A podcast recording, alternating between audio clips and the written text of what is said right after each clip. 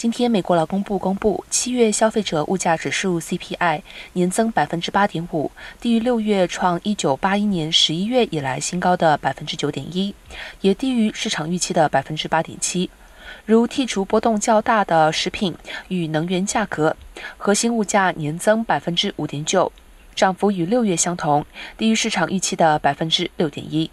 油价下跌是物价压力减轻的主要因素，但通膨率仍接近四十年高点。联准会官员是否会放慢升息步调，还有待观察。联准会今年已经四度升息，官员下次集会是九月二十号至九月二十一号。